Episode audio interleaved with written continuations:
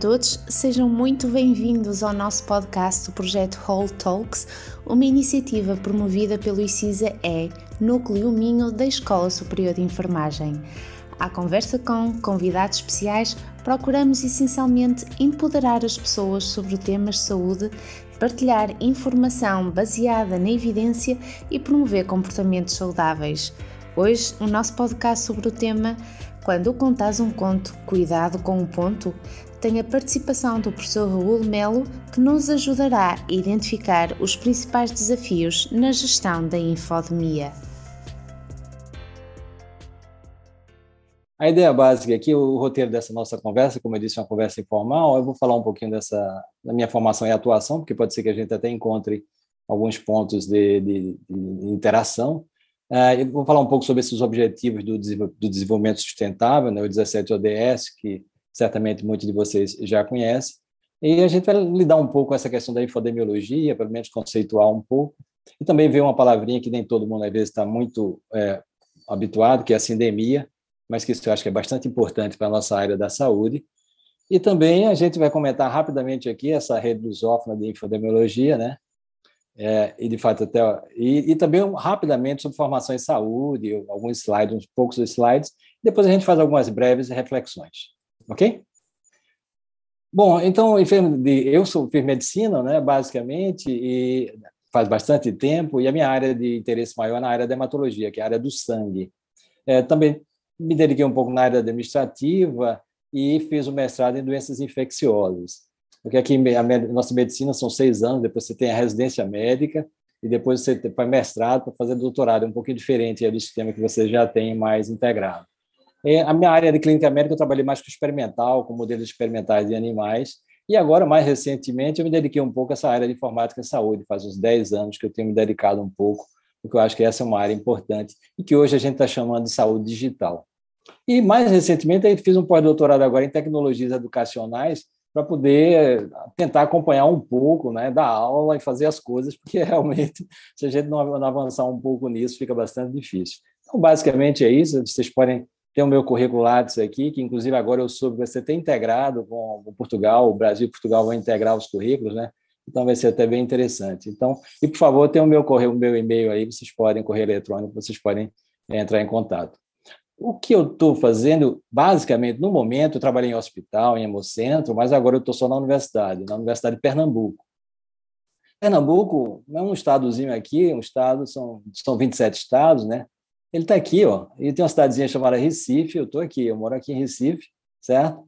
Bom, Pernambuco, para facilitar vocês, o tamanho e a população, ele está aqui na horizontal. Se você está na vertical, é Portugal, exatamente. Então, até o desenho assim é mais ou menos a mesma coisa. Então, vocês têm pelo menos uma, uma, uma para aqueles que não estão familiarizados, né? E então o que é que eu atuo hoje em dia, né? Basicamente, tem um grupo de pesquisa, né, que envolve então doutorando, mestrando, os estudantes, em que a gente então faz a, mais a parte de hematologia, né, doenças do sangue. E eu coordeno um núcleo, que é um núcleo de telesaúde. A nossa universidade eles têm três núcleos em três hospitais, então cada hospital tem um núcleo e eu faço a coordenação desse núcleo em um dos hospitais, no hospital universitário. Eu ensino na pós-graduação, mas aí na área mais de biologia celular e molecular aplicada. E eu tenho um grupo de extensão, porque eu acho que faz muito bom, é muito bom a gente ter uma área de extensão também que a gente possa atuar, que é na área de saúde, ensino e informática. E aí eu dou aula da área de saúde digital também. E também sou regente da disciplina de hematologia, que a gente está tentando chamar agora mais de componente, e também da disciplina de saúde digital, que a gente tem uma disciplina eletiva ainda, não é obrigatória, mas ela é eletiva, a gente não conseguiu incluir ainda como, como obrigatória no curso médico.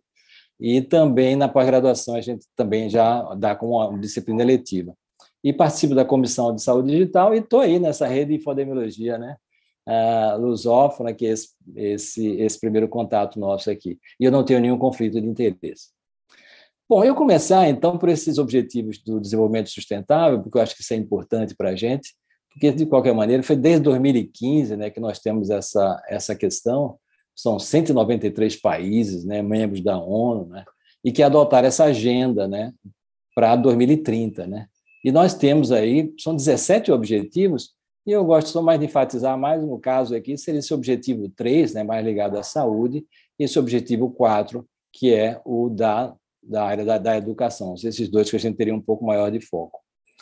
Então, quando a gente olha esses objetivos, aqui eu peguei somente um recorte né, de uma meta, está bastante claro aqui, né, que até 2030 tentar reduzir em um terço a mortalidade prematura por doenças não transmissíveis, né, via prevenção e tratamento, e promover a saúde mental e o bem-estar. Então, esse é um ponto importante que eu acho que, inclusive, essa temática que nós vamos lidar hoje, ela envolve em boa parte isso aí também.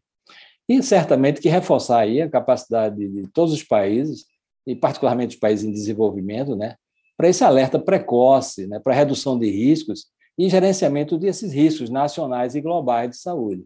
Então, nós estamos vivenciando exatamente isso, né, uma experiência inédita é, de, com essa pandemia. Com relação ao objetivo 4 aqui, eu acho que, do que é focado na área da educação, eu acho importante também, porque a questão da, da infodemia, ela toca nisso, quer dizer, aumentar substancialmente o número de jovens e adultos que tenham habilidades relevantes, inclusive competências técnicas e profissionais para emprego, trabalho decente e empreendedorismo. E certamente que tem toda aquela questão desse item 4.7, que é voltado para vários aspectos extremamente importantes que também envolvem conhecimento e habilidade, quer seja na área da educação, no desenvolvimento sustentável, estilos de vida, é, direitos humanos, igualdade de gênero, promoção de cultura da paz e não violência, da cidadania global e a diversidade cultural e a contribuição para a cultura para o desenvolvimento sustentável. Então, eu acho que são temas é, extremamente importantes e que estão muito relacionados com o que nós vamos conversar aqui hoje. E aí, a minha pergunta é: como é que está essa agenda global? É, como é que está essa agenda dos países? Como é que está a nossa agenda? Eu acho que no nosso grupo lá da, da, do, da, da infodemiologia, eu acho que a gente se fez essa pergunta um pouco durante a pandemia. E talvez tenha sido isso que a gente tenha buscado o curso, que depois a gente vai mostrar para vocês. Mas essa é uma questão importante. Até porque a situação não é simples, né? Esse aqui é o dado de, de hoje, né? Então, a gente tem. A situação não é Lógico em vários locais já está melhorando, mas aqui, por exemplo, onde eu estou, semana passada foi o, o pico, digamos, da Omicron, né? Nós ainda estamos num momento de grande, é, de grande infecção, né? Então isso é extremamente preocupante. E os números são, como todos nós sabemos, não são números simples, pequenos, né? São números extremamente importantes. Então é algo extremamente presente. E aí a gente entra nesse termo da infodemiologia, né? Que é um termo antigo, né? basicamente já no ano 2000, e é um, a ideia básica seria, no contexto de uma nova área de pesquisa, quer dizer, para medir e prever a qualidade das informações de saúde na, na, na web. E há uma tendência, pelo menos em todas as na, nas próprias webconferências da Organização Mundial de Saúde, nas, nas reuniões que eles têm feito, no webinários, vem sempre essa questão: será que é uma nova ciência? Quer dizer, ela vai se apropriar de várias outras ciências, ela vai criar. E essa figura da esquerda aqui, não é? Eu acho que ela ilustra bem essa, essa ideia. Né? O que, que é exatamente essa infodemiologia? Será que ela ainda vai se constituir como uma ciência interdisciplinar, envolvendo várias áreas? Então, esse eu acho que é um tema importante para a gente refletir. Para o grupo mais jovem que está entrando agora, eu acho que é de, uma, de extrema importância participar. E aí a gente cai dentro da ideia da infodemia, né? Que seria basicamente essa ideia dessa sobrecarga de informações que nós estamos recebendo, que inclui, inclusive, aí, informações as mais variadas, algumas verdadeiras, outras enganosas, outras imprecisas. E isso não é uma coisa só muito simples, não, porque ela toca também bastante na nossa área da saúde, porque isso envolve morbidade, isso envolve mortalidade, envolve mal entendidos, os mais variados, desconfiança, estigma e não coesão social. Então, isso a gente tem vivenciado em vários países, em vários locais, uns com maior intensidade, outros com, menor intensidade, mas certamente que isso a gente encontra. E eu coloquei essa figura aqui, né, de, um, de, uma pessoa mais de uma certa idade, assim, até como eu também, porque às vezes as pessoas se preocupam muito, não, infodemia é coisa de jovem, e os trabalhos parecem estão mostrando que não é a gente tem que ter uma preocupação muito grande, inclusive com os idosos, porque como eles não nasceram, não, não são nativos digitais, Então, existe uma certa dificuldade, né? Então, eles passam, passam as fake news o mais rápido possível. Então, a gente precisa estar bastante atento a isso e se preocupar com essa questão. E no caso nosso, da língua portuguesa, fica até um pouquinho mais complicado. A gente termina chamando fake news, porque em inglês eles fazem uma série de definições mais claras, e o nosso grupo até tem uma certa preocupação nesse sentido, de trabalhar um pouco essa questão para a língua portuguesa. Porque você tem o misinformation aí com uma informação falsa, mas não criada com a intenção de prejudicar. Você tem a disinformation falsa, mas criada deliberadamente para prejudicar. E tem o malinformation, quer dizer, com base na realidade, e ela é usada para causar danos. Quer dizer, então, nós temos até essa preocupação no nosso grupo de discutir essas questões até de nomenclatura. Bom, e o que é o modelo, né? Vocês certamente já conhecem e já ouviram falar muito agora. Eu acho que a, epidemi a epidemiologia também ganhou o público em geral, né? Muitos aspectos da epidemiologia. E a ideia também é basicamente aquela também da própria do vírus, né? É tentar quebrar aquela cadeia, né? Então aqui Está claro, né? Esta pessoa aqui não passou, não passou a informação, né? Então parou aqui. Esse daqui passou um pouco mais, checou os fatos, aí parou. Esse aqui é, acreditou nas não, é, não é, esse aqui foi por fontes seguras, aí pô, parou o processo já aqui. Mas tem aqueles que ó que continua, entendeu? Então basicamente aqui a ideia básica também é essa. Olha, será que a gente pode segurar isso, achatar essa curva, né? E aqui nós vamos ver muito bem é, quando a gente está utilizando esses termos, né? Quer seja a ideia de surto, né, aquele aumento de número de casos, digamos assim, praticamente mais localizados, ou aquele uma epidemia, né, que você já tem uma expansão um pouco maior. E, por exemplo, agora mesmo aqui onde eu estou, a gente está tá tendo é, nós te, não é nem surto, é, endemia. Nós temos endemia de dengue, né? entendeu? De uma virose. Nós estamos vivendo uma epidemia é, bom, de fake news, digamos assim, e nós estamos numa pandemia de coronavírus, quer dizer, nós estamos com esse conjunto todo aqui. E se procura, às vezes, fazer uma certa, digamos assim, um paralelo entre, no caso da pandemia e da infodemia. Na pandemia você tem o vírus, na infodemia você tem várias narrativas. Aqui você tem doença, morbidade mortalidade, aqui você tem também, mas tem desconfiança, falta de credibilidade, credibilidade, e eu vou mostrar que isso daqui também ocorre. E, lógico, aí tem as intervenções, achatamento da curva, o aumento da capacidade do sistema de saúde, tentar mitigar os malefícios do que está ocorrendo, trabalhar a governança para poder o sistema não ter um colapso do sistema de saúde. Então, isso é, por exemplo, qualquer sistema, mas a gente está lidando aqui com o sistema de saúde. Né? E no caso da infodemia, são diversas técnicas e nós vamos rapidamente ah, discutir, provavelmente, aqui hoje. Eu vou trazer esse exemplo aqui, que é nosso, aqui do Brasil, é, foi agora, é extremamente recente, é 7 de fevereiro de 2022. Isso aqui é, é do Conselho Nacional de, de Secretário de Saúde, de, de, daqueles estados, dos estados. Essa daqui, esse em cinza, para simplificar, representa a curva de óbitos esperados e observados. Então, essa, essa área cinza aqui, é, nós temos os dados isso aqui é do ano de 2015 a 2019. Vocês estão vendo aqui. Quando você chega. E esses dados daqui, em azul, 2020, em cinza aqui, em roxo, 2021. Então, vocês vejam que esse é o conceito interessante de sindemia. Quer dizer, as sindemias são caracterizadas por interações biológicas e sociais entre condições e estados que aumenta a susceptibilidade de uma pessoa em prejudicar ou piorar o resultado de sua saúde. Inclusive, isso foi um editorial do, do Lancet.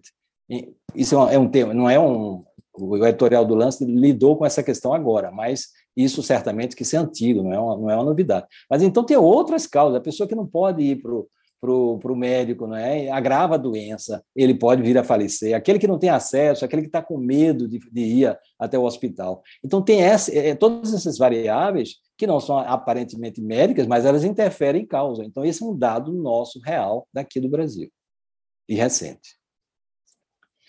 E como a gente vai lidar com isso? Certamente que Débora aí vai, vai trazer todo um, um, um, com a complementação, eu só coloquei aqui alguns tópicos que a gente tem um pouco tempo aí, mas a gente tem que pensar em, desde o macro, né, que sejam instituições, organizações como a Organização Mundial da Saúde, que, por exemplo, durante essa pandemia eu, eu utilizei bastante, todos nós. As empresas têm que estar envolvidas nisso, os indivíduos, e certamente tem vários instrumentos que são utilizados que estão cada vez se, melhor, eh, se aperfeiçoando mais, e diferentes técnicas. Né? Então, tem algumas aqui, eu só vou citar, mas tem busca reversa de imagem, você tem que aquela verificação de notícia, né? o, o, o fact-checking também, tem as, as, fontes, você buscar as fontes mais corretas, tem a questão de geolocalização, ver imagens, inoculação. Em suma, você tem várias técnicas hoje em dia, recursos que podem ser utilizados para você minimizar esse processo. E aqui eu estou colocando aqui, essa é da Organização Mundial da Saúde, são algumas dicas que a gente pode praticar no dia a dia nosso e tentar orientar. Né? Primeira delas aqui são sete, né? Acessar a fonte, né? Quer dizer, a fonte que. O que é que está chegando isso aqui? Né? E se você tem dúvida, não passa, na, não passa à frente. Né? Não passa à frente, porque isso pode não, não vai ser prejudicial. Ou para você, ou para a comunidade, ou para a família. Essas são as três regrinhas. Não lê só a manchete, né? Você não vai ler só a manchete, porque só aquela manchete não traduz o que o texto realmente tem, tem na parte interna. Né? A busca do autor, quem é? É realmente essa pessoa? Nós temos aqui é, como é que se diz, é, autores aqui, que eles dizem que são citados centenas, milhares de vezes, eles nunca disseram aquela frase, eles nunca fizeram aquela citação, e aparece como tem sido deles. Então, isso é importante, essa identificação do autor. Checar a data, né? porque isso eles usam muito, né? usar um, algo que era antigo para agora, como se fosse uma, algo que estava acontecendo nesse momento, e não é verdade, certo? Procurar por evidências, né? Tem coisas que, quando, sobretudo quando mexer muito com a emoção sua, você ter cuidado, porque é necessário, exatamente a área que eles tocam é muito essa, é do, do, do sentimento. Né? Aquilo que chama muito atenção, você tem que ter cuidado. E tem os seus próprios vieses, né? A, professora Rafaela aí pode certamente lidar muito com isso. Hoje em dia é um leque que nós temos esses próprios vieses nossos, né? É, os mais variados possíveis, nós temos que fazer uma autoanálise até certo ponto. Será que eu estou com esse viés aqui? estou é, na minha bolha, não querendo ver mais ninguém, na minha bolha psicológica ou na minha bolha informacional. Então, eu acho que isso é importante.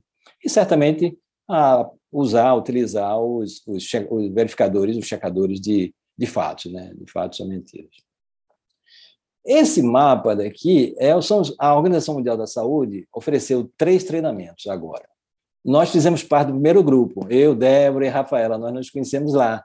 Mas hoje em dia já tem muita gente certificada. Na nossa época, acho que foram as 200 pessoas no mundo, né, Débora?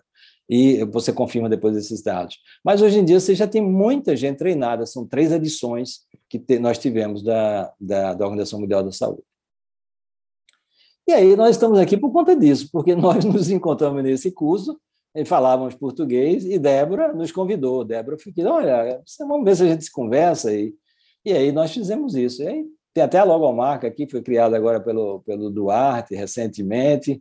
É, mas, em suma, por isso que nós estamos aqui, cada um em área diferente. Né? A Débora da Comunicação, a Rafaela da Ciência da Saúde Ciências Sociais, o Duarte Medicina e Saúde Pública, e eu que faço essa, essas áreas, como eu já comentei com vocês. Bom, isso foi em 2020. Em 2021, o que é que nós fizemos? Né? Nós fizemos reuniões quinzenais, online. Nós fizemos 21 reuniões o ano, o, em 2021. E criamos um ambiente virtual de aprendizagem, um AVA, que a gente acha que pode ser interessante a gente fazer cursos, etc. A gente começou a fazer alguns materiais de divulgação, muito pouca coisa ainda, e participamos mais de palestras e participação em eventos, em eventos como esse aqui, por exemplo, eu organizei na, na, na Universidade de Pernambuco um pré-simpósio o ano passado, e foi curioso, porque nós fizemos um pré-simpósio ano passado, e este ano o simpósio vai se chamar Saúde Digital. Então, quer dizer, o que nós fizemos lá deu um impacto para milhares de pessoas agora que vão participar de um, algo chamado Saúde Digital, que já tem uma mesa né, para nós participarmos lá sobre infodemiologia também. E discussões e reflexões conjuntas, eu acho que gente fez muito, não foi isso? É verdade que nós fizemos. E o que, que nós queríamos, de fato? Né? É, certamente, é mais eventos, fazer esses cursos, criar o nosso site, trabalhar com redes sociais, até para poder a gente é, também mexer um pouco com isso na prática, digamos assim, e os projetos, né? É, a Rafaela já tem vários projetos, mas eu estou tentando começar também aqui, e basicamente isso, certamente, como alguns de nós é da área acadêmica, então é importante a publicação, E, lógico, o convite para que vocês se integrem também, né? E tragam a contribuição de vocês, isso é importante, é aberto. E aqui eu vou mudar um pouquinho agora para a questão da educação em saúde. E porque eu acho que esse é um tema também importante, que foi o que, quais são os grandes desafios atuais na formação de saúde? São vários. Eu elenquei alguns que eu acho que são importantes. O primeiro dele, diferente deles, diferentemente de algumas áreas, inclusive, é a quantidade e a complexidade das informações. Quer dizer, quando a gente vai lidar com um paciente, com um prontuário, com um registro eletrônico em saúde, vocês vejam que é uma complexidade muito grande. Inclusive, esse, às vezes, talvez seja até um motivo porque a área da saúde tem um certo retardo na área de digital. Nós temos questões muito sérias de como é que nós conseguimos conciliar essas questões éticas e sociais com a tecnologia. Isso é o dia a dia nosso. Terceiro, sem dúvida nenhuma, novas competências pessoais para o século XXI. Né? Então, não é possível a gente deixar de ter algumas competências, sobretudo nessa área digital, é impossível, senão você vai ficar totalmente ilhado. E certamente, na área de ensino nossa, tem esse mudança de padrão, nós temos que mudar esse paradigma do ensino-aprendizagem. Né? Então, tem que estabelecer novos, novos paradigmas. E o remoto, ele, ele, ele, ele alertou para isso, né? também trouxe essa questão. Vamos ver como é que a gente vai, evoluir nesse sentido. Esse cartoon aqui, basicamente, é, ela, é o, o Calvin dizendo, é, senhora, professora, ele, sim, Calvin, é, você pode me apresentar o material, mas não pode fazer com que eu me interesse, quer dizer, que eu me importe com ele, que eu me interesse por ele. Então, quer dizer, por mais que a gente, professor, queira fazer a motivação, etc., tal, mas o aprendiz deve apresentar, deve apresentar uma predisposição para aprender, senão não tem jeito. Pode ser remoto, pode ser presencial, pode ser o que for, não tem condições. A gente tem que ter essa, essa visão. Eu praticamente encerro aqui. É, eu, eu sou brasileiro, mas tenho a cidadania também é, portuguesa, é, consegui recentemente, então sou híbrido também, então vou trazer para vocês aqui. E minha, minha filha, por exemplo, meu neto, moram aí em Portugal, é, e, e meu, o meu outro filho mora aqui no Brasil, mas a minha filha mora em Portugal. Então, é, eu trouxe o Saramago, que eu gosto muito. Né? É, ele diz o seguinte: nós sabemos cada vez mais, mas, ao mesmo tempo, vamos sabendo cada vez melhor a importância daquilo que não sabemos. Então, eu acho que essa é uma frase emblemática, muito interessante. E como eu sou híbrido, eu vou trazer também o Paulo Freire, que é o patrono nosso da educação, em que ele diz o seguinte: ó, em lugar da decretação de uma nova história sem classes, sem ideologia, sem luta, sem utopia e sem o sonho, o que a continuidade mundial nega contundentemente, o que temos a fazer é repor o ser humano que atua, que pensa, que fala, que sonha, que ama, que odeia, que cria e recria, que sabe e que ignora, que se afirma e que se nega, que constrói e destrói, que é tanto que herda quanto que adquire, colocar essa pessoa no centro de nossas preocupações. Então, eu acho que, para o pessoal da educação também, eu acho que isso pode é, ser interessante para a gente. E agora, as perguntas, os comentários e as sugestões. E só para provocar um pouco Débora aí, Débora, eu trouxe aqui um, um, um mapazinho aqui, uma nuvem de palavras sobre infodemia. Porque para até ter algumas coisas, e tem um questionáriozinho, um quiz para vocês também, que é vocês encontrarem uma palavra aqui que esteja errada. Acho que, é, acho que é muito boa ideia ter, ter a nuvem de palavras, até para, para inspirar quem, quem continua aqui a ouvir. Pode ser que, que surjam algumas ideias. Um, e penso que, que, que, as ideias que eu fui recolhendo também talvez toquem em alguns destes termos. Uh, mas, pronto, em primeiro lugar, queria também agradecer o convite da professora Rafaela e da Universidade do Minho para estar aqui hoje. Nós realmente temos dinamizado esta rede de infodemiologia lusófona e tem sido muito bom perceber as oportunidades que existem para falar sobre o tema, aprendemos sempre com esse processo. Uh, e também agradecer ao Raul por, por esta apresentação, acho que foi muito, muito uh, completa e acho que tem essencialmente uma coisa que falha muito em comunicações hoje em dia, que é o contexto, não é? é colocar uh, o trabalho que fazemos num contexto mais geral, perceber com quem é que estamos a comunicar e tentar fazer a, a ligação um, àquilo que nos é útil individualmente ou em comunidade. E, e sendo muito completa, eu uh, acaba por ser difícil uh, acrescentar, mas posso tentar complementar aqui alguns pontos ou, ou questões que, que, que, que, me vieram à cabeça uh, e que também se ligam com outras, outras informações que tenho recolhido.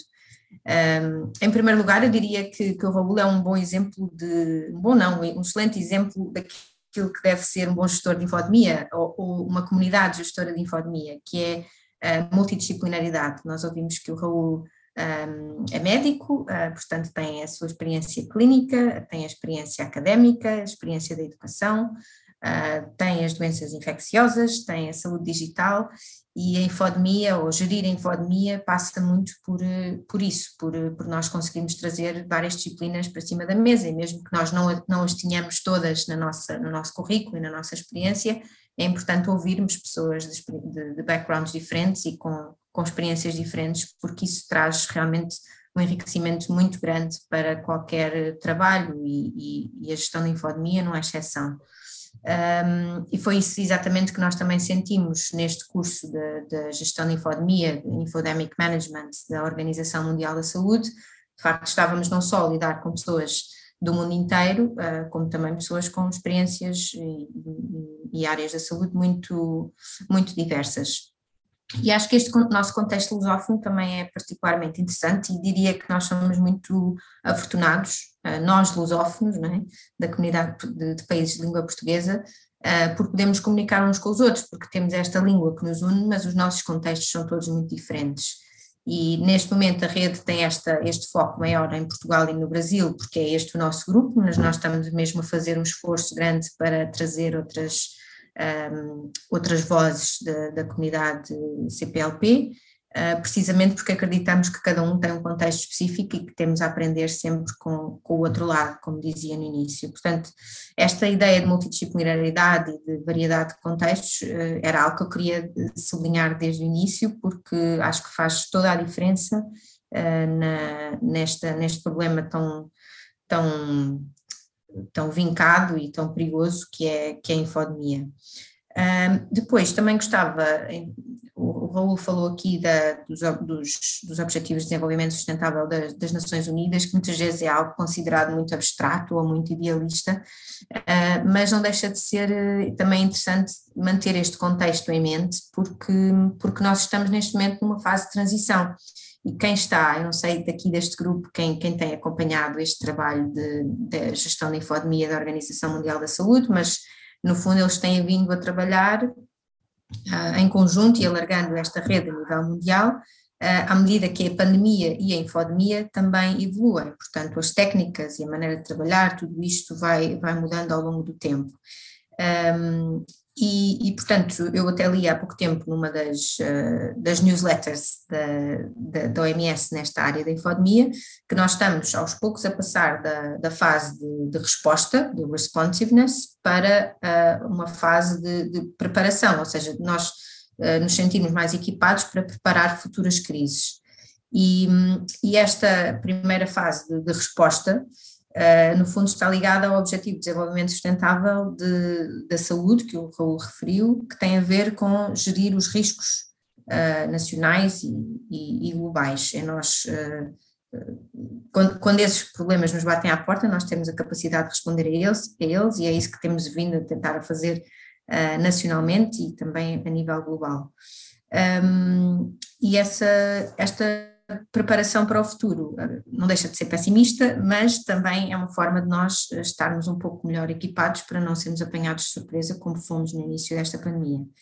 E uh, não sei se é aqui o meu, uh, diria, ainda a minha costela de ex-jornalista, um bocadinho mais dramática e sensacionalista, mas eu não posso deixar de dizer que quando o Raul estava a falar sobre a infodemiologia não ser uma, uma ciência nova, ou pelo menos se colocar esta questão em cima da mesa, uh, eu diria que a infodemiologia está para, isto é, é, é provocatório e, e, não muito consensual, mas estavam a ocorrer esta analogia entre a infodemiologia e a Primeira e Segunda Guerras Mundiais, infodemiologia nas, nas suas raízes, eh, antes, muito antes desta pandemia acontecer, um, está para uh, as, as, duas primeiras guerras mundiais, como a infodemia ligada à pandemia de Covid-19 está para a atual crise entre a Ucrânia e a, e a Rússia.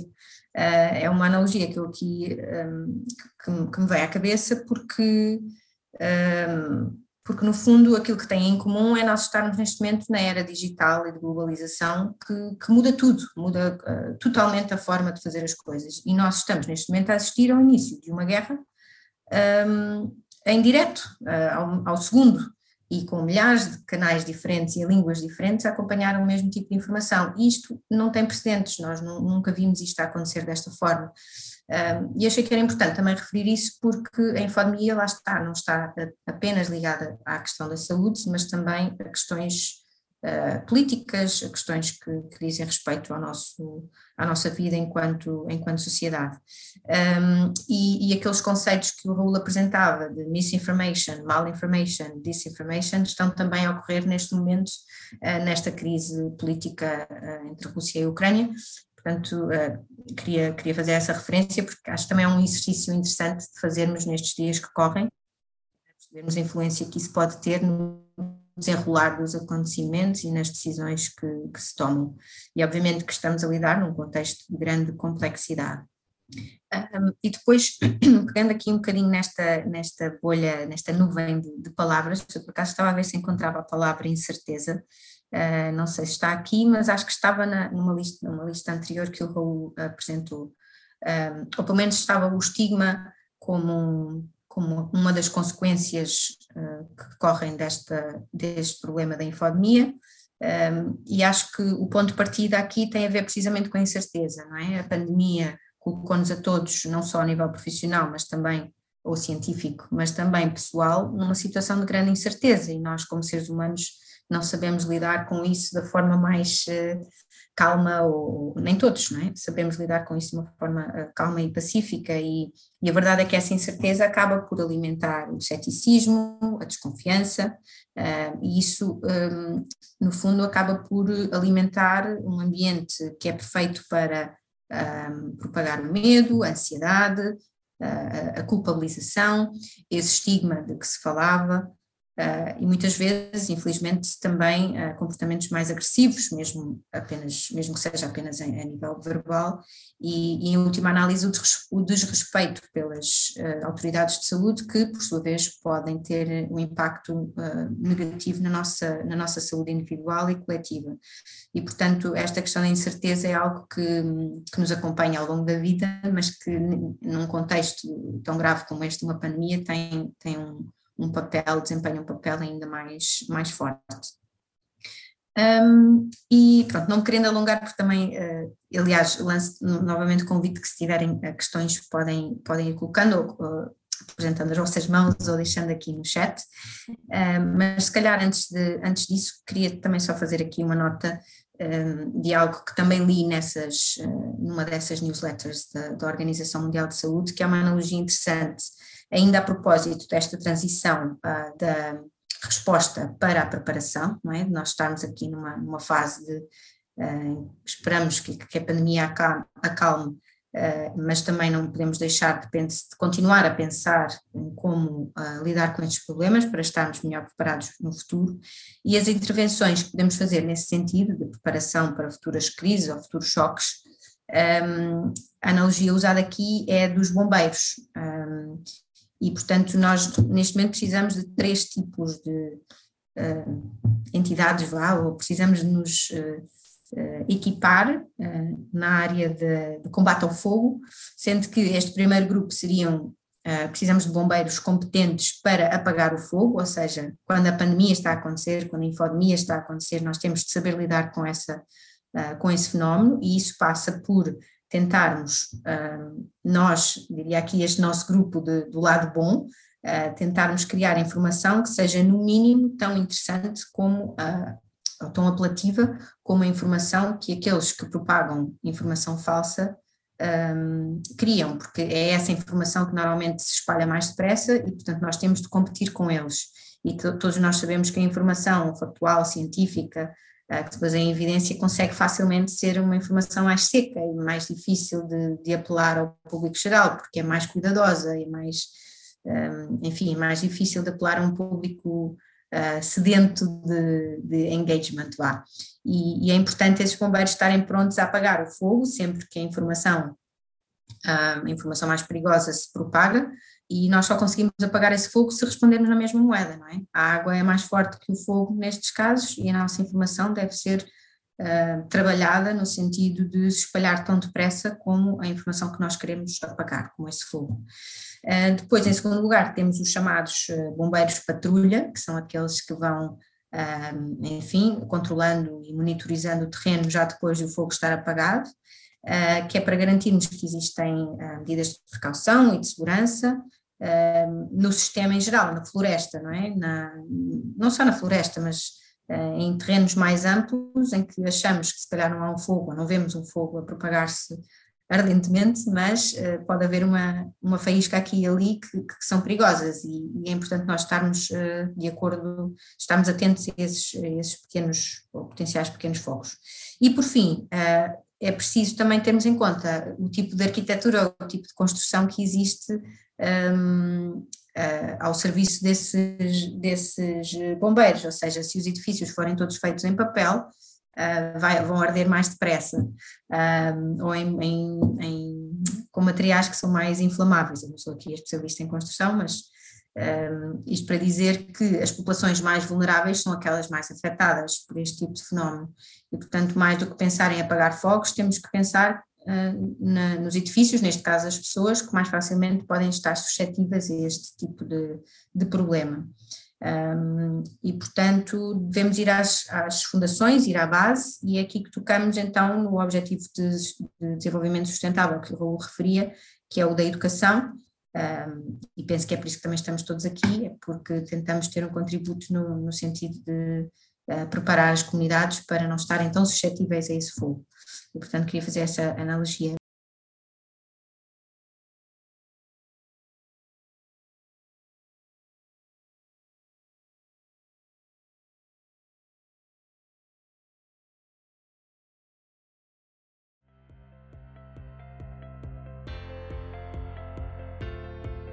Muito obrigada pela vossa atenção.